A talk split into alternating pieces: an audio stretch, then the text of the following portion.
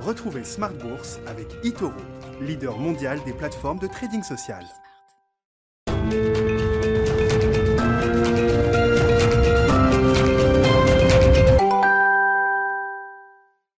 Bonsoir à tous et bienvenue dans Smart Bourse. Smart Bourse, votre rendez-vous bourse deux fois par jour. Euh, une première fois euh, de midi et demi à 13h tout d'abord pour faire un point à la mi-journée. Puis euh, à 18h30 le soir, la grande édition en direct pour revenir sur l'actualité financière du jour, mais aussi pour décrypter les grands enjeux de marché. Au sommaire de l'édition de ce soir, c'est tout d'abord ce soir, après la clôture donc à Paris, que Joe Biden dévoile les contours de son vaste plan d'infrastructure présenté depuis Pittsburgh. Le plan vise à moderniser notre notamment les routes et les ponts dans le pays, mais aussi à accélérer la transition énergétique aux États-Unis.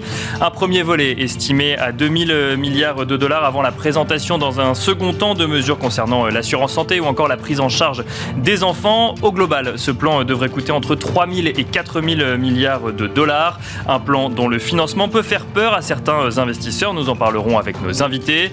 Et puis nous nous intéresserons de près également à plusieurs valeurs, dont Capgemini. Capgemini qui euh, réunissait ses investisseurs ce matin pour leur annoncer que l'entreprise de services numériques revoit à la hausse ses objectifs de croissance de chiffre d'affaires, puisque le groupe qui a d'ailleurs racheté Altran l'année dernière se positionne au-dessus des attentes de la majorité des analystes.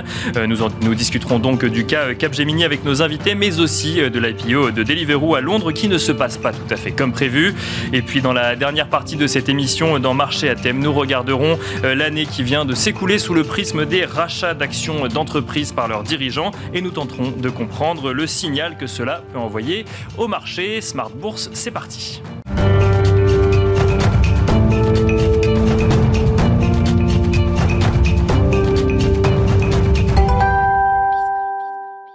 On commence tout de suite avec les actualités euh, boursières du jour et pour cela on retrouve Eva Ben Saadi euh, depuis la salle des marchés de Bourse Direct. Clôture dans le rouge ce soir pour le 440. L'indice parisien termine sa journée à moins 0,34% pour s'établir à 6067 points. La pandémie a continué de susciter les craintes en Europe, notamment dans les pays les plus en retard sur la vaccination.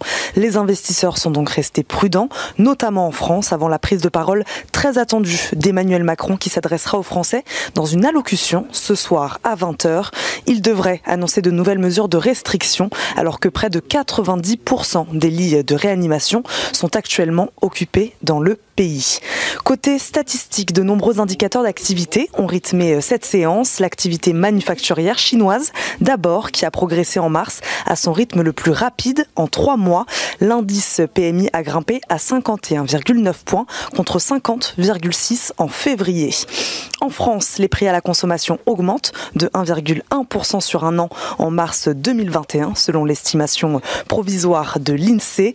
Toujours en France, les dépenses de consommation des ménages sont restées stables en février par rapport à janvier. Le plus attendu était bien sûr l'estimation préliminaire de l'inflation dans la zone euro et elle poursuit sa hausse à 1,3% en mars sur un an selon Eurostat.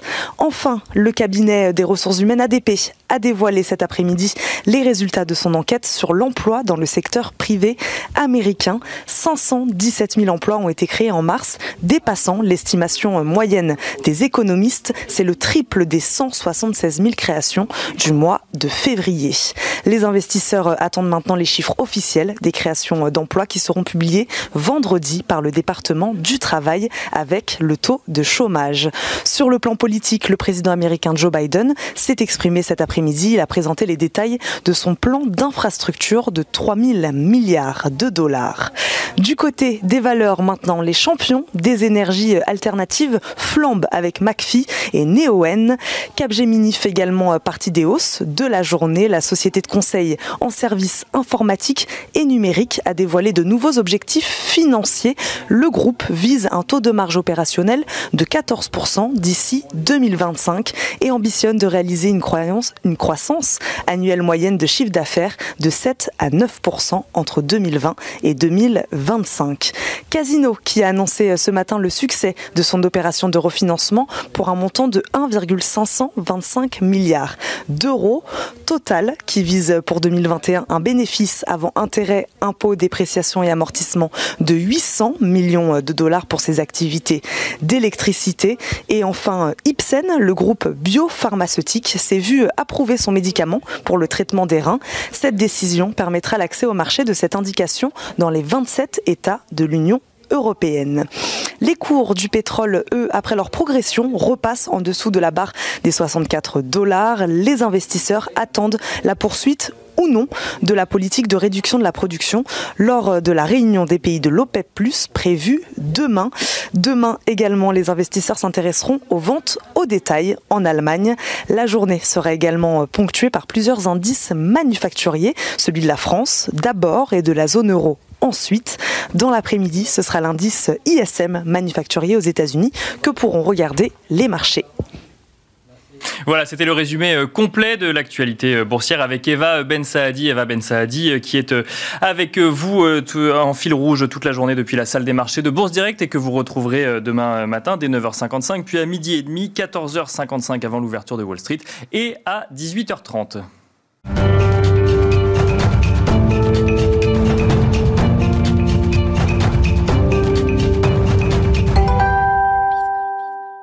Nous sommes à présent en plateau pour décrypter euh, les enjeux des marchés financiers avec Bertrand Puif. Bonsoir Bertrand Puif. Bonsoir. Vous êtes gérant des fonds FF France et FF Nordic Fund chez euh, Fidelity. À vos côtés, Adrien Dumas. Bonsoir Adrien Dumas. Bonsoir Nicolas.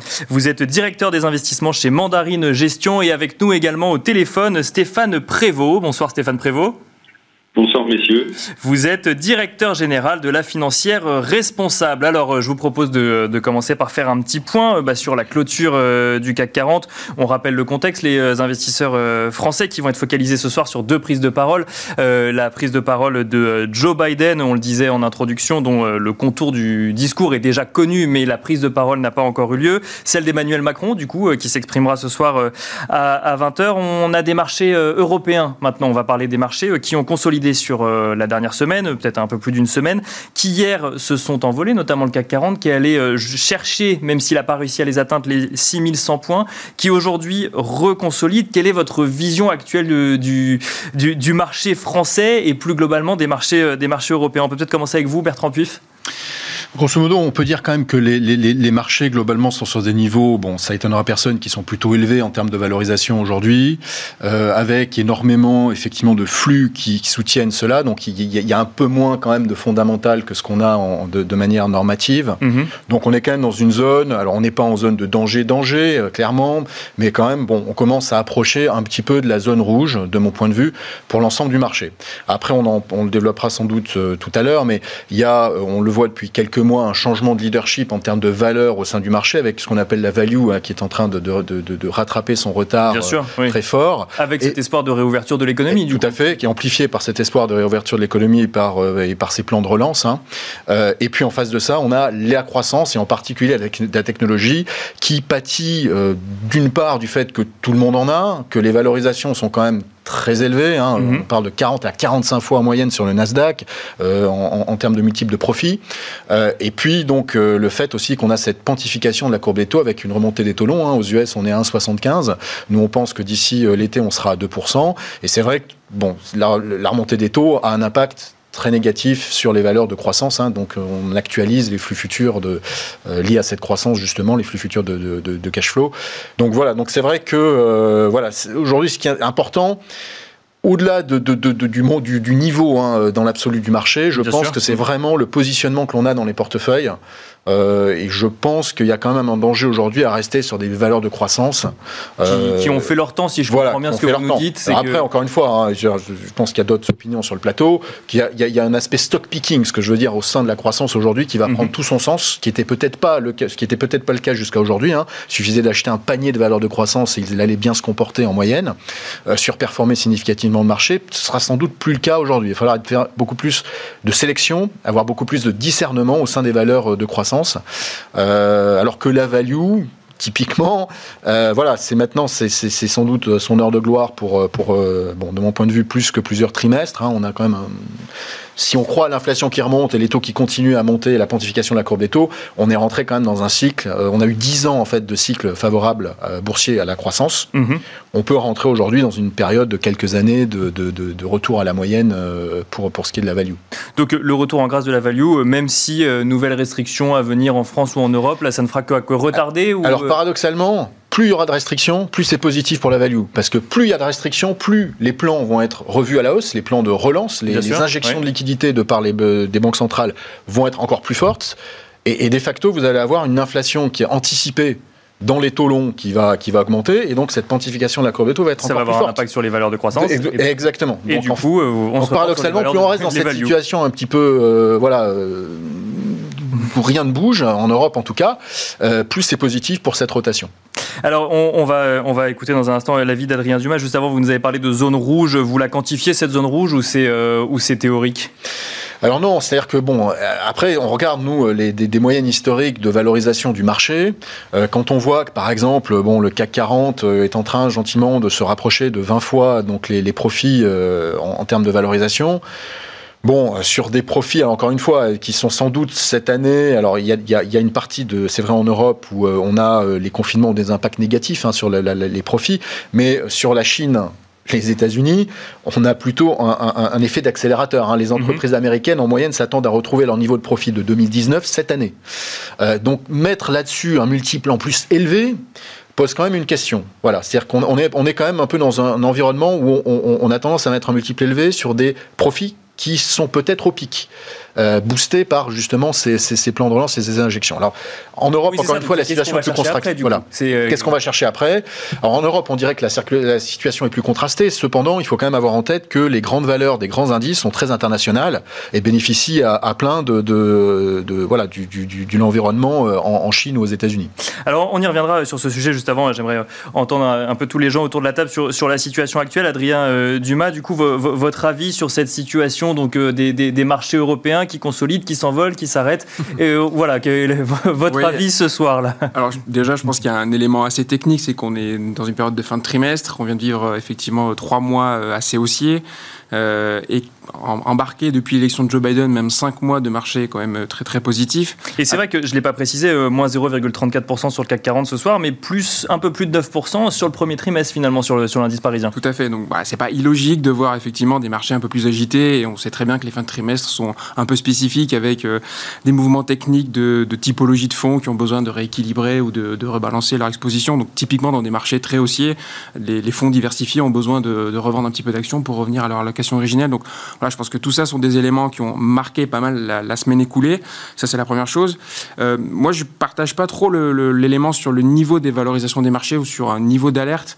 Euh, je pense qu'on est vraiment dans une période de reprise, que cette reprise est beaucoup plus rapide que ce qu'on l'estimait à l'échelle mondiale. Alors l'échelle européenne est certainement décevante, euh, mais on Donc là, on parle de reprise oui, à l'échelle mondiale. mondiale. On, parle tout à l'heure des chiffres de l'économie américaine. Hein. Il y a deux mois, on attendait le PIB américain 2021 en hausse de 4%. Euh, les estimations aujourd'hui sont presque à 6%. Donc bien évidemment, il y a des effets de relance, mais il y a aussi de manière sous-jacente bah, une économie qui se redresse plus vite que prévu. Les chiffres de l'emploi sont aussi meilleurs que prévu. les épargnants américains ont beaucoup épargné le consommateur américain a beaucoup épargné et va en plus recevoir des chèques qu'il va devoir dépenser. Bien sûr, oui. Donc voilà, tout le ça. revoit ses prévisions à la hausse également. Tout ça est quand même. Peut-être pas de chiffres, euh, mais ils disent que ça ira mieux. Voilà, tout ça est quand même très favorable. Après, je le rappelle quand même, après une, un, ralentissement économique violent, alors succinct pour certaines géographies, mais quand même violent et puis des marchés qui déjà depuis 2018 se posaient la question de qu'est-ce qui va mettre fin à ce grand cycle économique qu'on vivait depuis, depuis 2008-2009. Donc pour moi, les, les, les, les, le multiple de valorisation sur les dix dernières années, aujourd'hui, il n'est pas si affolant que ça. Euh, alors je suis d'accord, il faut de la sélectivité, il faut faire, avoir peut-être des portefeuilles un peu plus équilibrés entre la croissance et les, secteurs plus cycliques. Mais euh, nous, on est plutôt confiants sur une année chez Mandarine, sur une année 2021. Euh, sur et ça veut dire quoi? Alors je passe du coup peut-être un peu trop vite sur du stock picking puisqu'on a d'autres sujets macro à voir, mais ça veut dire que du coup, il faut plus compter que sur du Tesla, du Amazon et du Google, c'est ça? Alors, ouais, Tesla, Amazon sont des cas très spécifiques, mais oui, de manière générale, on a eu plutôt tendance à rééquilibrer un petit peu nos portefeuilles, faire des activités plus cycliques. Euh, nous, on est depuis un petit peu de temps maintenant un petit peu plus prudent là sur la partie euh, taux, donc euh, des activités de, financières qui ont beaucoup bénéficié de la hausse des taux et où les sous-jacents, enfin les, fondamentaux restent quand même un peu compliqués. la crise de, que vient de traverser Crédit Suisse en est à mon avis un bon exemple. Effectivement effectivement, les, bancaires pour ne pas les nommer. Bon, les banques européennes continuent à perdre des parts de marché par rapport à, leurs concurrents américains. Donc voilà, on cherche plutôt dans la partie un peu plus cyclique des activités qui vont bénéficier des plans de relance. La construction en est, à mon sens, un, très bon exemple, qui, qui, permettent un peu de rééquilibrer effectivement des portefeuilles et effectivement d'être un peu moins exposé à ces grandes thématiques de croissance qui ont été très porteuses, effectivement, ça a été dit depuis 10 ans, mais sur lesquelles il y a encore certainement des acteurs qui peuvent encore gagner des parts de marché et, profiter de, du cycle à venir. Donc euh, voilà, c'est un peu plus équilibré, mais avec un niveau de confiance assez élevé. Stéphane Prévost, euh, donc au, téléphone avec vous, avec nous et avec vous. Euh, du coup, quelle, quelle, est votre analyse un petit peu du, du, contexte actuel? Vous partagez ce que vous avez entendu sur ce marché, sur ce plateau, pardon, sur le marché? Beaucoup de choses qui ont été dites. Euh, D'abord, je, je ne suis pas effaré par les valorisations et les niveaux des marchés actuels euh, sur les performances. Si d'ailleurs, euh, pour, pour donner une idée, si on regarde depuis le début de la crise, c'est-à-dire un an, euh, ben on voit que les marchés européens, que ce soit l'Eurostock 50, le CAC ou le DAX, euh, sont bien sûr depuis le début de l'année ont une meilleure performance que le Nasdaq qui fait 1%, le S&P fait 5%, le Dow Jones 30 lui fait, fait plus de 8%, et sur 12 mois, euh, il n'y a pas un de ces marchés qui est en dessous de 50%, même un Nasdaq à plus 70. Alors que vous voyez que pour l'Europe, on a plus 48, plus 43, pardon, 40% pour le CAC sur 12 mois, les 12 mois glissants, hein, et 51 euh, points de hausse pour le pour le DAX. Donc l'Europe est en retard. Et l'Europe est en retard parce que je pense que ça, ça a été euh, d'ailleurs un peu dit. Euh, les États-Unis avaient opéré leur redémarrage ainsi que la Chine plus vite que nous au niveau des, de, de leurs économies. Les, le marché avait besoin d'être rassuré sur des signes concrets de, de cette reprise euh, plus forte. Et euh, en Europe, bah, ça ça, ça patine à cause des campagnes de vaccins. On, on, on, peut en parler. On est en train de prendre du retard, mais on voit que la reprise est là. Et puis on a un effet de croissance acquis qui est relativement significatif, donc ça, ça peut faire un support de marché. L'autre point, c'est qu'effectivement, euh, alors moi je, dirais, je serais beaucoup plus tempéré sur la value. Euh, je pense qu'il faut vraiment définir ce qu'on entend par value, parce que euh, c'est les rotations sectorielles liées à la remontée des taux, euh, portées par les espoirs de, de reprise d'activité et d'accélération de croissance. Ces rotations sectorielles sont très court terme et euh, il va bien falloir que ces entreprises value, pour une grande partie, justifient euh, les hausses de cours par euh, une prévision de bénéfices. Donc l'économie réelle rattrapera inévitablement, euh, si vous voulez, les performances des titres pour lesquels on aura des entreprises dont les stratégies et les business models seront pas n'auront pas délivré, seront pas au rendez-vous des attentes du, consensus et des analystes. Le troisième point que j'ajouterais, c'est que euh, je, je, parlerai les valeurs de croissance. Effectivement, on, a, on, on subit les rotations sectorielles. Alors à l'inverse, euh, de façon symétrique par rapport à, à, à la value, c'est-à-dire que quand les valeurs financières, les valeurs cycliques montent, les valeurs défensives qui ont bénéficié de, de, la protection, soit des effets du Covid euh, pleinement, on, on, le voit sur le secteur de la santé, soit de la récurrence et de la visibilité dans le secteur euh, de la technologie, euh, elles ont tendance à euh, sous-performer. Je pense que cette sous-performance, elle est temporaire et comme l'ont dit les deux précédents intervenants, ce qui compte à ce moment-là pour rester positionné sur ces dossiers, à condition d'être sur un horizon d'investissement long terme, bah, c'est d'être porté sur des tendances de très long terme.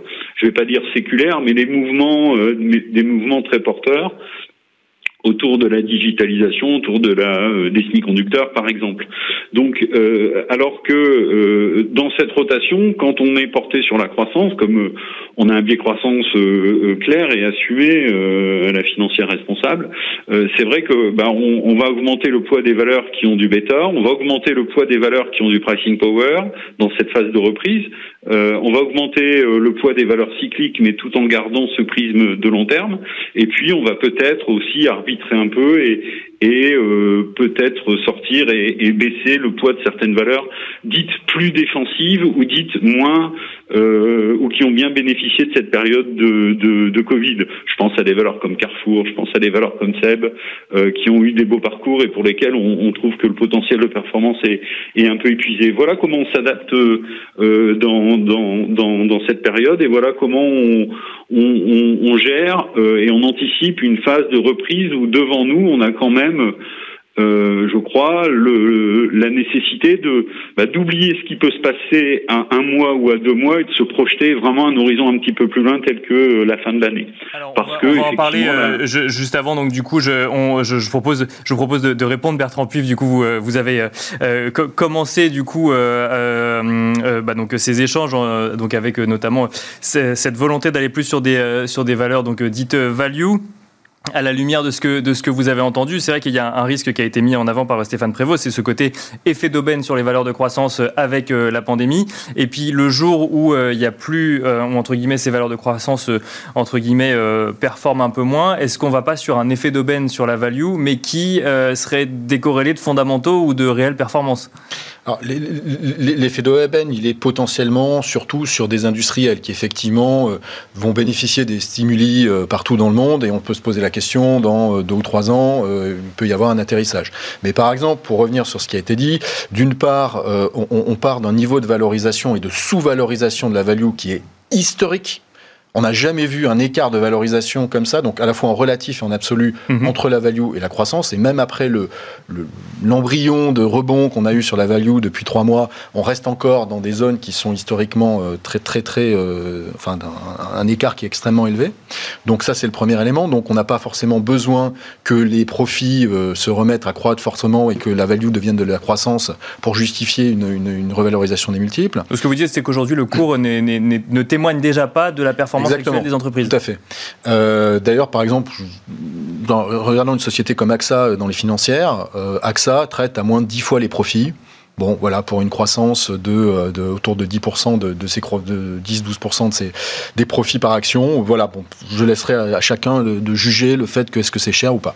Euh, D'autre part, il y a quand même un effet de la pontification de la courbe des taux directement sur les profits de certaines entreprises. Les banques font de la transformation, c'est bien connu, et une pontification de la courbe des taux aura un impact positif sur les, les, les bénéfices par action des banques. Donc mmh. là aussi, on peut avoir un double effet qui se coule sur, sur un certain nombre de, de valeurs. Et, et, juste pour parler peut-être d'un secteur sur lequel moi, par exemple, je suis très fortement surpondéré aujourd'hui, parce que je pense justement que de la même manière que pour la croissance, on aime se projeter, hein, c'est ce qui a été dit, ben là, sur de la, certaines valeurs value, on peut aussi se projeter. Prenons le cas des matières premières. Aujourd'hui, les matières premières, pourquoi on peut se projeter? Parce qu'au-delà des effets de cycle, au-delà de l'effet d'aubaine, qui existe et qui, je ne cherche pas le, le, le, nier, on a des, des, plans de relance qui sont liés notamment aux énergies renouvelables. Bien sûr. Et, et qui sont le... extrêmement, voilà, Et on va en parler avec Joe Biden qui veut exactement. amorcer la transition, enfin, continuer la transition. Ou en infrastructure, exactement. Donc le, le plan aux US, donc des 3 000 milliards sur les infrastructures, ben, c'est inimaginable la demande qu'il va y avoir en termes de matières premières, que ce soit de l'acier, du cuivre, de l'aluminium, du nickel. Et ça fait dix ans qu'on est en bas de cycle, en retournement de cycle sur euh, les matières premières. Ce qui veut dire sous-investissement, hein, puisque bon, bah, les, les, les, courbes baissant, donc les entreprises minières notamment n'investissaient plus. Donc aujourd'hui, on est dans une situation, en plus dans un secteur qui est complètement inélastique. Hein, je veux dire, l'offre de minerais, elle repart pas comme ça en trois mois. Il faut demander des permis mmh. pour augmenter la capacité, il faut acheter des, des, équipements, etc. Et donc, si vous voulez, on, on a une demande qui arrive qui va être très forte euh, en Europe, c'est les énergies renouvelables, on en parlait, hein, les éoliennes, donc le, le, le, le contenu de, des éoliennes ou des panneaux solaires en termes de matières premières, il est juste extrêmement élevé. Mmh. Euh, à un moment, justement, où ben, voilà, l'offre a du mal à satisfaire déjà la demande du fait de ce, ce, ce rebond cyclique, euh, la demande du consommateur. Donc la question, effectivement, on a vu déjà les prix remonter hein, fortement sur certaines matières premières, mais encore une fois, quand on regarde sur des cycles longs, on a retracé qu'une partie de la baisse qu'on a eue sur les dix dernières années. Mais alors, et ça c'est intéressant parce que du coup, vous, l'évoquez sur les matières premières, moi je voulais l'évoquer sur les taux, la pontification de la courbe des taux dont, vous avez tous les trois parlé. Euh, Adrien Dumas, euh, on, parle du coup de l'impact de la pontification de la courbe des taux sur certaines valeurs, donc ça c'est défavorable à certaines valeurs, c'est favorable à certains secteurs comme, les bancaires, mais au bout d'un moment, est-ce qu'on peut pas se dire aussi, bon, bah, on veut un retour à la normale, ça passe par euh, des taux qui reprennent leur niveau d'avant-crise finalement? Alors, il y a deux façons de répondre. La première, c'est que la pontification et la hausse des taux, on l'a beaucoup vu aux États-Unis, on l'a quand même vu. Oui, c'est vrai, c'est vrai. moins sur les vrai. géographiques. On, devrait rajouter la pontification de la courbe voilà, aux États-Unis. Et moi, à la limite, c'est peut-être ce qui m'a le plus perturbé ces six derniers mois, c'est qu'en fait, les marchés américains ont pris le pas sur tout le reste et que, la, la, la, effectivement, l'évolution de des taux et de la courbe et de la pontification de la courbe américaine, en fait, a eu des impacts sur tous les marchés mondiaux, comme si dans toutes ces géographies, les, taux avaient bougé. Prenez l'exemple de la Chine. La Chine, ça fait maintenant plus de 18 mois que le 10 ans chinois est à plus de 3%. Il n'a pas du tout bougé au regard de, l'évolution des taux américains. Et malgré tout, même sur le marché chinois, on a constaté des rotations sectorielles comme si les taux avaient bougé. Donc, moi, je pense qu'il y a, voilà, les, marchés actions, en fait, sont de plus en plus globalisés et mhm. sont très focalisés, effectivement, sur, le, sur, le, sur les taux américains. Et euh, il faut, je pense, de temps en temps se rappeler que les, que tout le monde n'habite pas aux États-Unis, que les taux en Europe n'ont pas tout à fait suivi les, suivi les mêmes évolutions que, que les taux américains. Première chose. Euh, deuxième élément, oui, bien évidemment, il faudra un retour à la normale. Mais quand on regarde les discours des banques centrales aujourd'hui et les plans de relance, il faut bien un équilibre entre la partie fiscale et la partie euh, euh, plus monétaire, plus classique. Et pour écouter assez souvent quand même euh, notre amie Christine Lagarde, je ne vois pas aujourd'hui un scénario dans lequel on pourrait avoir une hausse des taux rapide en Europe, avec des États qui sont de plus en plus endettés, qui ont du mal un peu à financer les, plans de relance. Hein. L'Italie est quand c'est quand même très compliqué maintenant depuis trois mois en termes de discussion dans le pays pour faire valider le plan de relance. Donc voilà, vivre avec des taux plus élevés, certainement plus que les 12 derniers mois, ça c'est possible retrouver des taux euh, longs euh, aussi élevés que les dernières années, ça me semble compliqué. Je rappelle quand même que la construction des taux, c'est des anticipations d'inflation plus euh, les drivers de croissance que sont la productivité et la démographie. la productivité et la démographie, ce sont deux moteurs qui sont quand même bien qu'on a bien déjà essorés sur lesquels ça va être difficile de trouver des, des relais supplémentaires. Donc voilà, où seront les taux longs euh, européens dans 2-3 ans? Certainement, à mon avis, pas aussi haut qu'ils étaient il y, a, encore 5 ou D'accord, donc il va, falloir attendre un petit bout de temps avant que... Euh, bah, ça, fait une transition euh, toute trouvée. Alors avant de parler du plan de relance, mais dont on va parler, je, vous assure, Stéphane Prévost, hum, je, rappelle juste en fait le, constat de, la directrice générale du FMI, Kristalina Georgieva, qui explique que bah, les prévisions de croissance mondiale augmentent aux yeux du FMI, mais que c'est complètement désynchronisé Stéphane Prévost, il y a d'un côté deux moteurs, la Chine et les États-Unis et euh, des pays qui eux pourraient euh, plus souffrir effectivement de bah, potentiellement de, leur exposition au tourisme ou de l'accès au vaccin. Bon, on parle pas de l'Europe, Stéphane Prévost. vous, elle se situe où l'Europe dans cette cartographie? Bah, L'Europe, elle est entre les deux, effectivement, elle est, elle est, elle est perdante. Euh, clairement, elle sort affaiblie euh, en termes de dynamique de reprise de croissance, elle sort affaiblie euh, par rapport à la Chine et aux États-Unis. La Chine est, je crois que ça a déjà été dit par deux intervenants sur votre plateau, la, la, la, Chine sort a priori comme la, la, grande gagnante quand même de la, de la pandémie. Le redémarrage a été extrêmement rapide et les États-Unis euh, embrayent dans la même dans la même voie, dans la même ça. Ils ont pris un peu de retard, mais, euh, ils le rattrapent. oui, et, et rattrape. Et c'est vrai que le FMI relève ses prévisions de croissance parce qu'ils je crois qu'ils avaient prévu initialement 5,5% euh, de croissance mondiale en 2021 et on serait plutôt euh, vers 6%, au-dessus des 6%. Donc c'est ce qui est c'est ce qui est prévu. Alors elle, elle, elle dit quand même aussi que ça va cette désynchronisation elle est déjà en place et qu'elle risque de s'accentuer, euh, notamment si l'Europe n'arrive pas à, accélérer sur le dans le domaine des vaccins. Et, et il semblerait que, d'après ce qu'on peut constater dans les différents pays les plus avancés euh, en termes de vaccins, qu'effectivement il y a quand même euh, ce facteur qui va peser considérablement sur la capacité de de, de libération de, de l'économie de reprise, de normalisation de l'activité économique. Donc c'est c'est ce que moi j'ai retenu à peu près du, du discours du, du, FMI. On voit bien que en Europe aujourd'hui, euh, bah, le premier semestre est, euh, je vais pas dire qu'il est perdu, mais euh, le, le, la, la, dynamique la plus forte de, euh, de, de reprise de croissance, on l'attend vraiment sur le deuxième semestre désormais. Hein, et puis plutôt, bah, que, plutôt et c'est vrai qu'il y a, il y a quelques mois, on était plutôt dans une perception plus rapide de, de, de, de cette reprise. Et, c'est vrai que c'est d'autant plus symbolique que Emmanuel Macron euh, se, prenne la parole ce soir, fin du premier, fin du premier trimestre, du coup, pour potentiellement annoncer plus de mesures euh, de, de restrictions. Je vous propose de, de, de, passer à cette deuxième prise de parole qui est attendue ce soir, et celle de, Joe Biden. Alors, euh, on en parlait avant l'émission, difficile de, trouver l'horaire exact auquel Joe Biden va s'exprimer, mais bon, il semblerait qu'il s'exprime à 22h ce soir depuis Pittsburgh pour dévoiler donc les contours de son plan d'infrastructure Build Back Better. Euh, donc premier volet de 2 milliards euh, de dollars pour un plan plus global qui pourrait aller jusqu'à 4000 milliards euh, de dollars.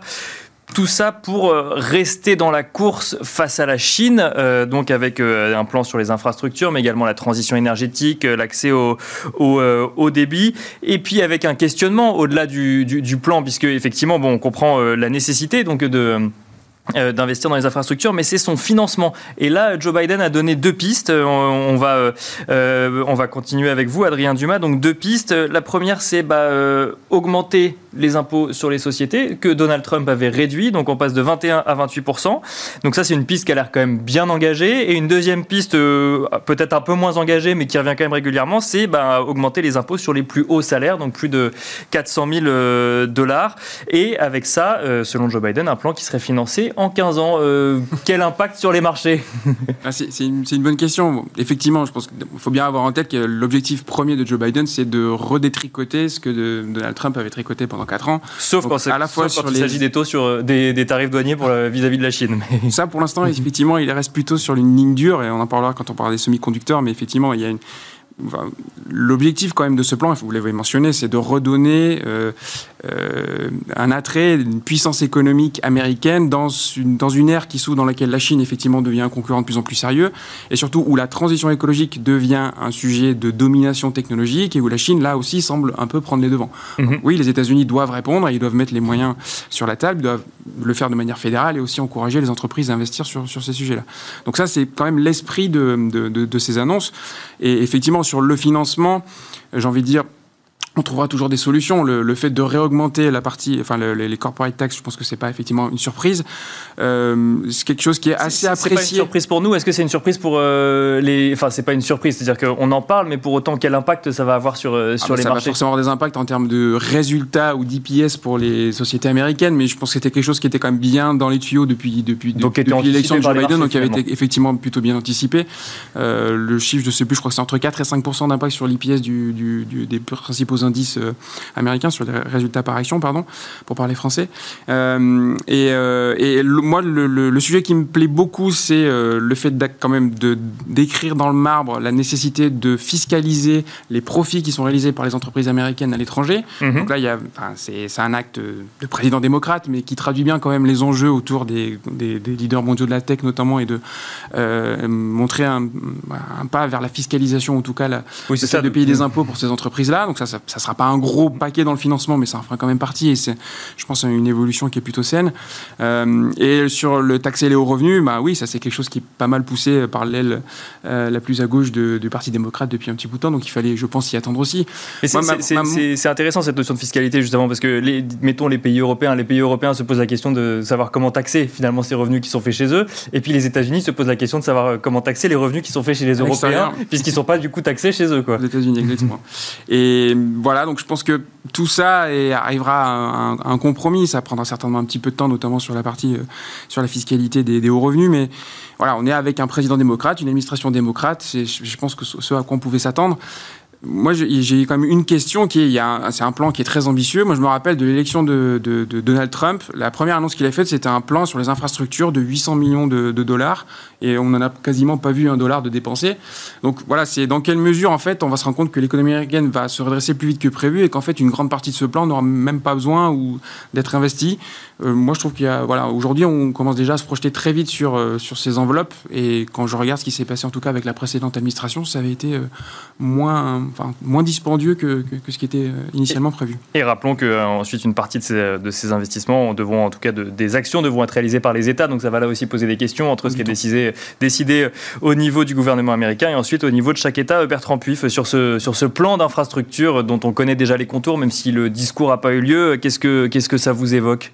Bah, Effectivement, je suis d'accord qu'il y a un effet psychologique, que sans doute une grande partie du plan ne sera pas dépensée, hein, compte tenu de l'ampleur de la reprise.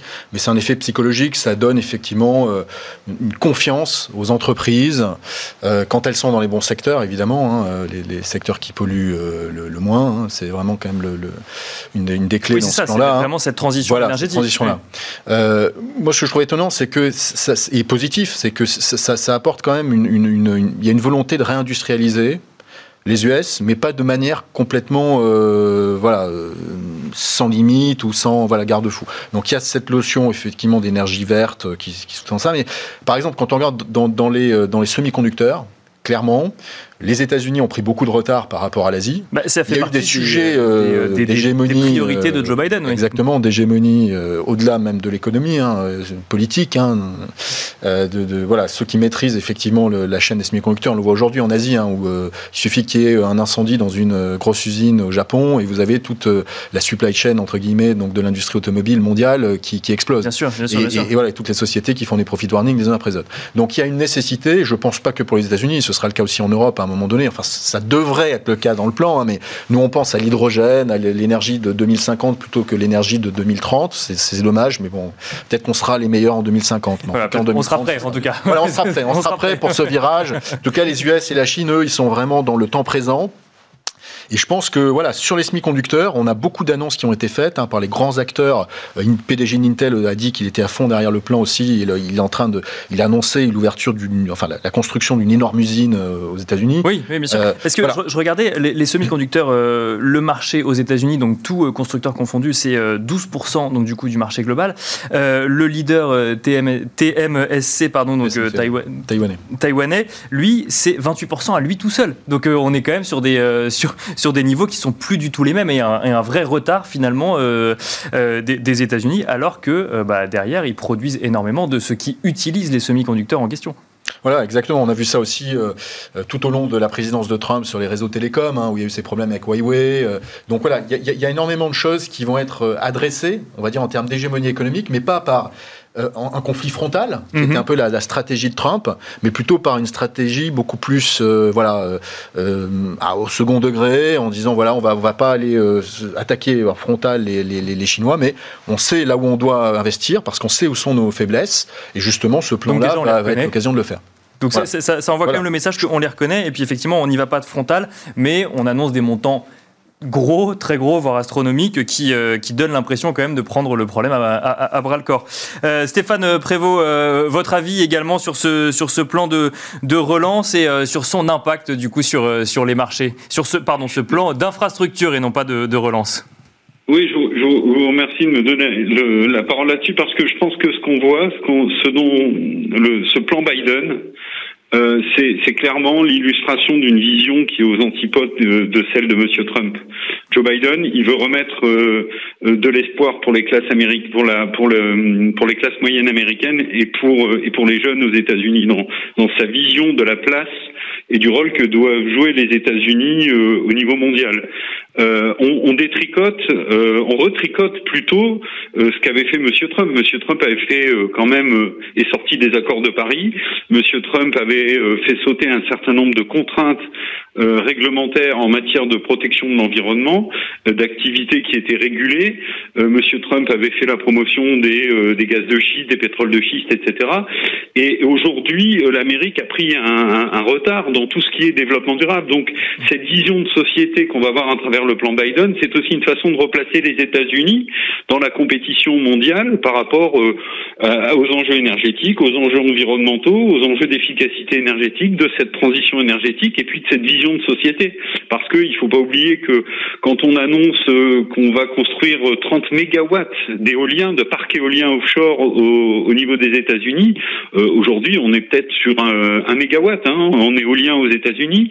Euh, bah, ce sont des filières où il va y avoir de l'emploi, il va y avoir un impact sur l'économie. Donc, si vous voulez, cette, vision du plan Biden est probablement une façon pour les États-Unis de, rattraper leur retard en la matière. Euh, et et il y a beaucoup de domaines dans lesquels les États-Unis aujourd'hui euh, sont peut-être euh, euh, sont peut-être euh, désormais euh, à la traîne. Je, je, prenons l'exemple des véhicules électriques. Alors on a Tesla, on en a parlé. Il y a Tesla aux États-Unis, mais en Chine, ce qu'on ne voit pas et ce qu'on ne soupçonne pas aujourd'hui, c'est qu'il y a plus d'une centaine de constructeurs chinois qui proposent des véhicules électriques. Il y a déjà énormément de véhicules électriques qui sont vendus en Chine. qui Donc, il y pas a- la même visibilité que Tesla, effectivement, euh, ou, Voilà. euh, mais, mais qui, euh, enfin, qui, si, qui sont je pas vous vois, qu'on je vois pas. Adrien Dumas, euh, si, si, ils ont, ils ont une visibilité également. On commence à bien les connaître. hein. On commence à les connaître, Ils ouais, ont mais des belles market capitalisation aussi. Hein. NIO, Xpeng, Li Auto, c'est les trois plus grands. Et ils ont des market capitalisation entre 20 et 70 milliards de dollars euh, sur la bourse américaine. Donc euh, je pense qu'ils sont quand même Si, bien si, ils- ont cette visibilité, mais bon, Tesla a été le premier à en parler presque, ou en tout cas le premier à en faire parler, à faire parler de lui euh, autant, ce qui fait que, ce qui fait que du coup. euh, euh, il a cette, cette visibilité. Euh, il nous reste un peu plus de, de 5 minutes. Je vous propose de parler quand même, euh, quand même de, de, de valeur. On va continuer avec euh, vous, euh, Stéphane Prévost. On va parler de Capgemini. Capgemini qui ce matin a annoncé qu'elle visait une croissance annuelle de son chiffre d'affaires comprise entre 7 et 9% C'est le bas de la fourchette de, la, la, de, de, des anticipations donc de Capgemini est au-dessus de, des prévisions de la plupart des analystes. Et Capgemini, qui on le rappelle du coup avait racheté Altran et intégré donc Altran euh, en avril dernier, qui, qui mise sur ces synergies pour euh, accroître sa position dans les services numériques. Qu'est-ce que ça vous évoque, euh, Stéphane Prévost? En fait, Capgemini avait annoncé déjà dans une guidance pluriannuelle un certain nombre d'objectifs de moyen terme, c'est-à-dire ils avaient mis une échéance 2025. Et, et, et si vous voulez, aujourd'hui, les annonces qui ont été faites sur la marge opérationnelle, l'objectif de marge opérationnelle euh, qui aujourd'hui est un peu au-dessus de 12, serait, serait, serait porté à 14%, une croissance moyenne de chiffre d'affaires de 7 à 9%. Bon, il faut, faut voir que là-dessus, le management n'a pas donné de, de détails, mais euh, il y a une partie croissance organique, puis une partie qui va se faire par des acquisitions, hein, très probablement. La croissance organique, aujourd'hui, on la voit, euh, je dirais en moyenne, euh, entre 2,5 et 4,5%, suivant sur l'année 2021, par exemple. Donc vous voyez que, en fait, derrière ces annonces, on a un Capgemini qui projette de se mettre au standard des grands leaders mondiaux dans le domaine que sont Accenture et que sont euh, IBM, même si IBM a une marge opérationnelle de 15%, mais a très peu de croissance. Alors qu'Accenture est un peu en dessous, mais a une croissance organique. Donc en fait, Capgemini est en train de changer de catégorie, euh, rentre un peu dans la dans cette catégorie des, des best in class s'il atteint ses objectifs, et que donc ça, ça va permettre d'avoir un, re-rating boursier. D'autant plus que bon, c'est un dossier que je ne vous cacherai pas, on a euh, depuis plusieurs années dans nos, portefeuilles au niveau de la financière responsable. Euh, c'est une entreprise qui euh, a une politique de RSE et, des indicateurs et un engagement en faveur du développement durable qui est plutôt bon. Et l'acquisition qui a été faite d'Alten est en train d'ouvrir le groupe sur des métiers d'industrie. Que, que, le groupe, un spectre d'activité que le groupe n'approchait pas auparavant. Donc c'est un dossier sur lequel à long terme on reste assez positif. Euh, Altran, pardon. Oui. Excusez-moi. Non, pas de souci. Donc, donc plutôt euh, une, une, acquisition qui, euh, qui, a un impact positif. Et euh, ce que vous nous oui. dites, c'est que finalement, euh, Capgemini projette de devenir un géant et qu'elle a, selon vous, les moyens de le devenir. Et cette stratégie, elle est basée sur un modèle d'offshoring euh, qui est qu'il y a 60% de l'effectif qui, qui, est en Inde, avec des personnels euh, hautement qualifiés, et que euh, cette stratégie délivre relativement bien.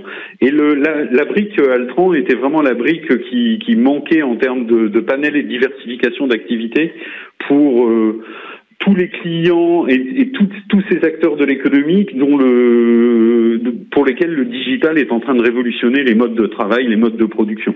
Eh ben on va entendre à présent Bertrand Puif sur sur Capgemini. Euh, donc du coup, euh, bah, même question. Quelle est votre analyse sur ce sujet, sur ce potentiel euh, futur géant? Alors ou en tout cas, qu'est-ce que vous en pensez? Alors sur le plan économique et stratégique, je pense qu'il n'y a pas de discussion. On sera tous d'accord pour dire que c'est une très belle acquisition et que l'intégration apparemment se passe plutôt bien puisque c'est une des raisons pour lesquelles les les prévisions ont été revues à la hausse. Là où je ne partage pas forcément ensuite l'avis qui a été évoqué c'est encore une fois, bon, j'ai un prisme value, hein, je suis en value, je l'assume. Hein. On l'aura compris, voilà, effectivement. Je, je comprends qu'il y ait un re-rating qui soit attendu, mais pour moi, il est déjà dans les cours à 26 fois les profits. C'est un titre qui, sur les 10 dernières années, s'est traité en moyenne 18 fois. Euh, ok, on est à 26 fois aujourd'hui, alors peut-être que ça vaut 30, mais moi, je suis pas capable de savoir si ça vaut 30 ou 25 ou 24. Par contre, ce que je sais, c'est qu'on est quand même dans une zone qui est largement au-dessus de la moyenne historique. Donc, pour moi, effectivement, c'est un peu compliqué. D'autre part, il faut quand même pas oublier que Capgemini, c'est de la tech, qu'on a évoqué le fait que la remontée des taux longs, en, tout cas aux US, mais bon, les US sont quand même pour la tech le marché directeur, euh, a pas forcément un bon impact sur le secteur de la tech. Donc si vous avez des désengagements d'investisseurs sur la technologie, sur des indices de valeur technologique dont fait partie Capgemini, malheureusement, dans un premier temps, il n'y aura pas vraiment en fait de stock picking et Capgemini bah, sera en sympathie euh, avec, euh, avec d'autres valeurs technologiques qui, je suis d'accord, ont des valorisations plus élevées que Capgemini. Mais voilà, donc moi aujourd'hui, c'est vrai qu'en tant que gérant value, je comprends qu'en relatif là où se trouve la moyenne de la technologie, on peut considérer que euh, Capgemini est de la value. Cependant, attention, Euh, c'est pour ça que j'en ai pas, parce que j'ai peur de ce de-rating qui devrait s'accélérer sur les valeurs technologiques et, et qu'en tout cas, dans un premier temps, Capgemini en pâtisse au même titre que toutes les autres valeurs même si elles ont des valorisations donc, plus élevées. Donc, ce que vous nous dites, c'est que bon, une intégration qui se passe bien avec une entreprise, comme nous le rappelait Stéphane Prévost, qui a les moyens de ses ambitions, mais attention au contexte, finalement, c'est ce que vous nous dites. Il y a la valorisation, ce qui est déjà dans les cours, effectivement, et, et au secteur euh, auquel appartient donc euh, Capgemini. Et euh, eh bien, on va finir avec vous, Adrien Dumas, sur cette euh, question de Capgemini. Euh, du coup, on a une approche plutôt value, une approche plutôt vais, croissance. Quelle essayer, est votre approche essayer, à vous Je vais essayer de réconcilier les deux, les deux, les deux visions. Je pense qu'effectivement, quand on regarde la, la valorisation aujourd'hui de Capgemini par rapport à son historique, elle est un peu plus élevée. Ce qui l'explique, à mon avis, c'est qu'effectivement, Capgemini, d'un point de vue structurel, est en train de se rapprocher d'Accenture, c'est-à-dire avec des métiers qui ont plus de valeur ajoutée, donc des marges qui sont légèrement supérieures, une génération de cash flow qui est légèrement supérieure, et aussi un profil de croissance qui s'améliore. Le fait de rajouter Altran améliore sensiblement le profil de croissance de Capgemini. Donc voilà, quand on met tous ces éléments les uns dans les autres, oui, je pense qu'on est sur des niveaux qui ne sont pas très opportunistes, mais c'est plutôt une valeur de fonds de, portefeuille qu'on peut, à mon avis, encore, encore garder un petit peu.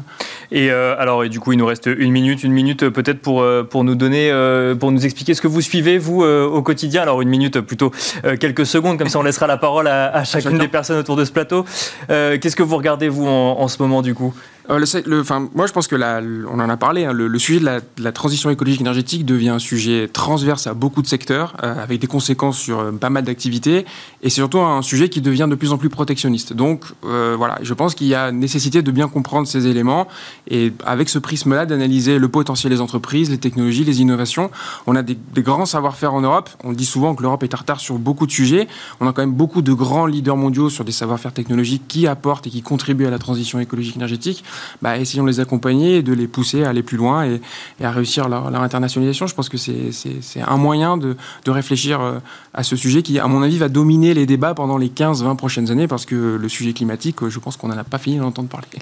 Eh ben, merci beaucoup euh, à tous les trois. Euh, donc, on aura compris effectivement vos, vos, vos, vos, vos, euh, allocations et vos stratégies d'investissement au travers, euh, au travers de cette émission. On n'aura pas eu le temps de parler de, de Deliveroo euh, non plus. On en parlera dans une autre émission. Merci en tout cas Stéphane Prévost, directeur général de la financière responsable au téléphone avec nous. Merci à vous, Bertrand Puif, gérant des fonds FF France et FF Nordic Fund chez Fidelity. Et merci Adrien Dumas, directeur des investissements chez Mandarine Gestion.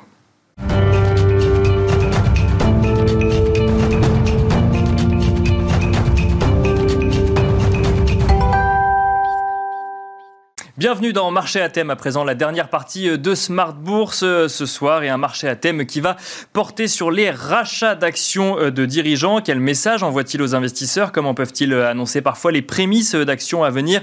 On en discute avec Youssef Boukili. Bonsoir Youssef Boukili. Bonsoir. Vous êtes analyste et gérant chez Amiral Gestion. Alors nous sommes ce soir à la fin tout pile du euh, premier trimestre euh, de cette année 2021. Le CAC 40 qui revient d'ailleurs euh, sur ces niveaux d'avant la pandémie. Alors c'est l'occasion de revenir un peu sur l'année qui vient de s'écouler. Et je le disais en introduction, vient un prisme un peu particulier, celui des rachats d'actions de dirigeants. Et on peut commencer peut-être avec un, exemple tout de suite qui va nous permettre de comprendre ce qu'on cherche à comprendre justement avec les rachats d'actions de dirigeants. C'est celui de, de, Xavier Niel avec Iliad. Donc là, on remonte en janvier 2020, voire même fin 2019. Tout à fait. C'était un mouvement qui avait été initié fin 2019 et donc concrétisé début 2020. Et euh, c'est un mouvement assez notable parce qu'il traduit bien ce qu'on qu cherche à, à déceler dans, dans, ces tendances qu'on va regarder dans plusieurs entreprises. Euh, là, on était sur un cas assez particulier où euh, on avait une société qui, qui, avait quand même une valeur d'actif qui était assez solide, qui, qui, est Iliad, mais dans un marché un peu chahuté par la concurrence et dans une situation un peu où ils devaient se défendre. Ils étaient en phase de construction de réseau euh, là où euh, l'agressivité des prix leurs était... propres antennes et ils construisaient physiquement leur réseau. Tout à fait. Donc à, un moment où l'agressivité commerciale était, était, assez élevée, donc les prix étaient très faibles. Et, euh, et donc le, le, renforcement de Xavier Niel à ce moment-là euh, a été très très évocateur parce que c'était quand même une tendance qui durait depuis un an et puis on voyait que la société commençait à sortir de ce mouvement-là avec des prix qui se redressaient et puis derrière une infrastructure commençait à porter ses fruits et puis une politique commerciale qui avait été changée également. Donc euh, donc c'était une opération initiée, il me semble, à, à 120 euros à l'époque avec une belle prime euh, qui restait toujours sur une valorisation plutôt raisonnable. Euh, et, c'était un renforcement très très significatif par son ampleur justement. Mais alors du coup très significatif parce que quel est le message que ça envoie à un dirigeant d'entreprise qui rachète les actions de sa propre entreprise Je pense que quand vous achetez 20% du capital et 40% du flottant, ça, ce qui était le cas pour Iliad du tout coup. à fait. Mmh. Ça veut quand même dire que vous croyez beaucoup dans, dans, les fondamentaux de, de votre entreprise. Et donc nous en tant qu'investisseurs, quand on a une thèse d'investissement et qu'elle vient d'être renforcée par, par ce message euh, d'un dirigeant qui, euh, voilà, qui, qui semble partager cet avis et, se renforce euh, via ses propres fonds. en général, ça complète plutôt bien euh, l'analyse et ça vient rassurer sur, sur l'histoire boursière. D'accord, donc ça veut dire que potentiellement, si on prend l'exemple d'Iliade, donc euh, un investisseur qui suit Iliade et qui se dit bon bah là il y a effectivement une période un peu compliquée euh, en lien avec le contexte ou autre, mais on y croit et que le dirigeant rachète une partie des actions, ça vient envoyer un message assez fort de dire bon bah finalement la personne qui est la mieux placée pour comprendre et, et projeter son entreprise y croit aussi. C'est ce que vous nous dites. Exactement. Oui. Est-ce que c'est une une tendance qui a pu être accentuée, euh, par exemple, avec euh, la pandémie, la crise qu'on a connue avec euh, donc du coup la, Covid-19 et la crise économique, puisque du coup les, les, valeurs d'un certain nombre d'entreprises ont reculé à ce moment-là. Est-ce qu'on a vu d'autres rachats sur, sur la période? Bah, Tout à fait. En fait, ce qui était marquant dans la première phase de baisse l'année dernière, c'était de voir des mouvements de baisse assez indifférenciés. Au final, une, entreprise, on voyait par exemple des baisses de 30%, 40% sur pas mal d'entreprises, alors qu'il était évident qu'elles n'allaient pas toutes être affectées de la même ampleur par, par la crise sanitaire. C'est ça, c'était un peu l'effet panique euh, finalement Tout à fait. Donc euh, forcément, les, euh, les renforcements dirigeants, opportunistes, bien sûr, à cette, à cette période, pouvaient faire, pouvaient faire sens. Et c'est intéressant comme indicateur. Si vous dites plutôt que de regarder bah, le, cours et du coup l'effet panique, on va regarder la réaction du dirigeant bien sûr. dans, ce, dans ce contexte. Parce que souvent, le dirigeant a est quand même bien placé pour savoir ce qui se passe. Il peut déceler des tendances que des externes auraient peut-être du mal à percevoir ou avec moins de, pas avec la même rapidité en tout cas, que ce soit des tendances externes en discutant avec ses clients ou ses fournisseurs. Ça peut même être des tendances internes de, changement de dynamique en interne, de changement euh, opérationnel.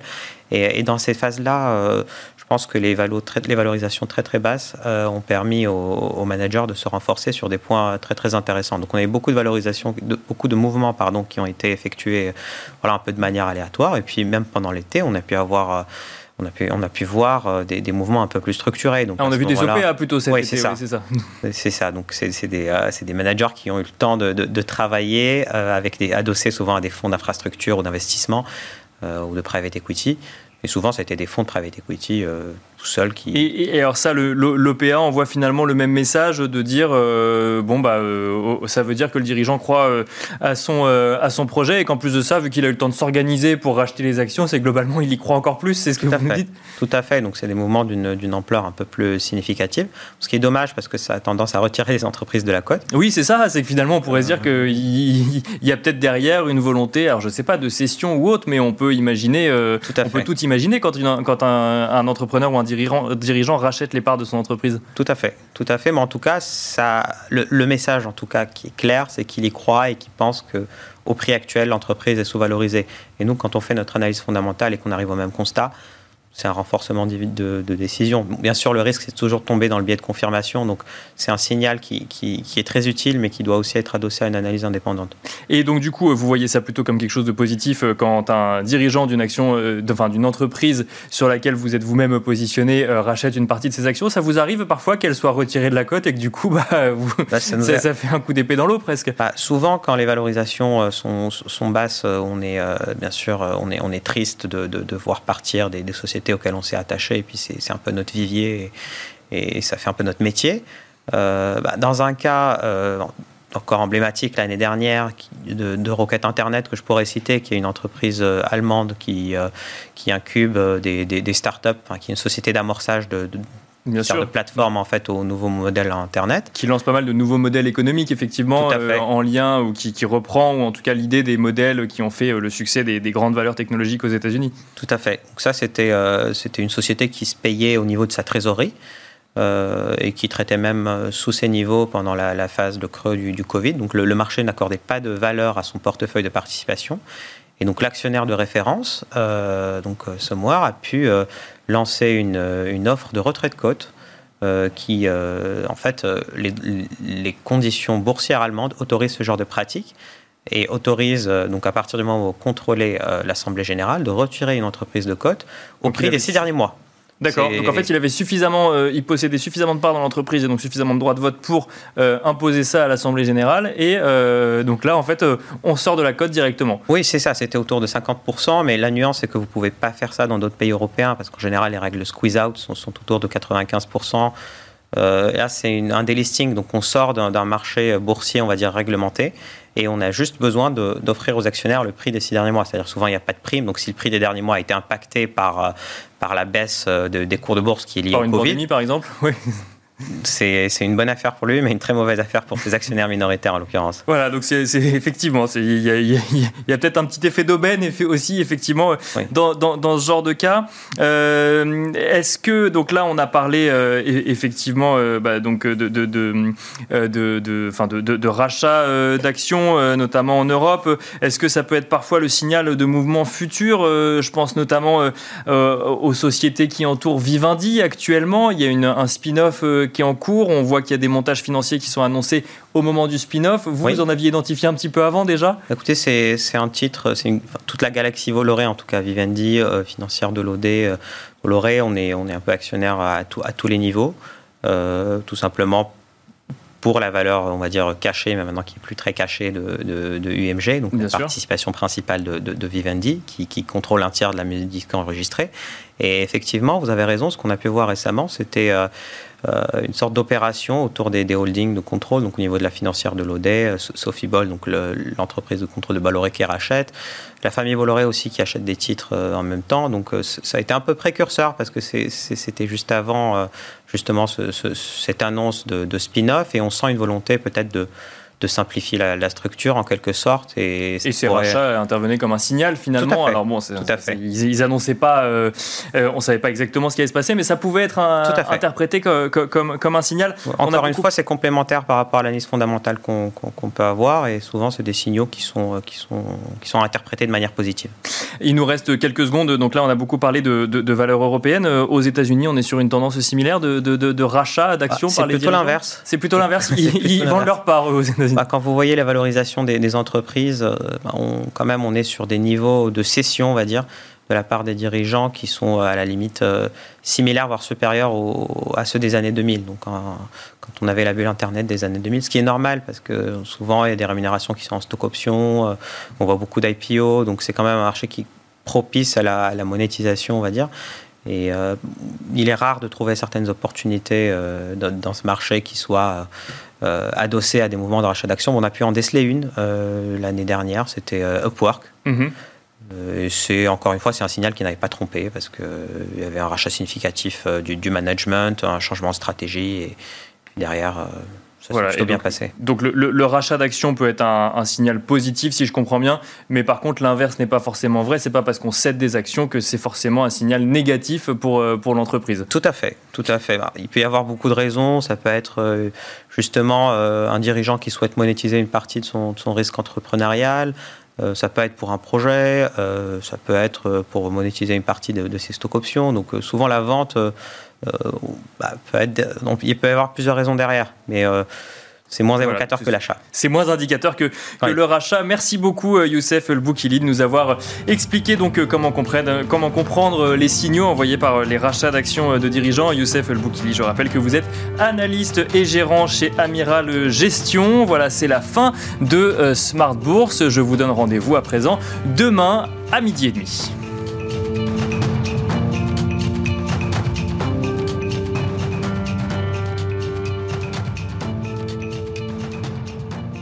C'était Smart Bourse avec Itoro, leader mondial des plateformes de trading social.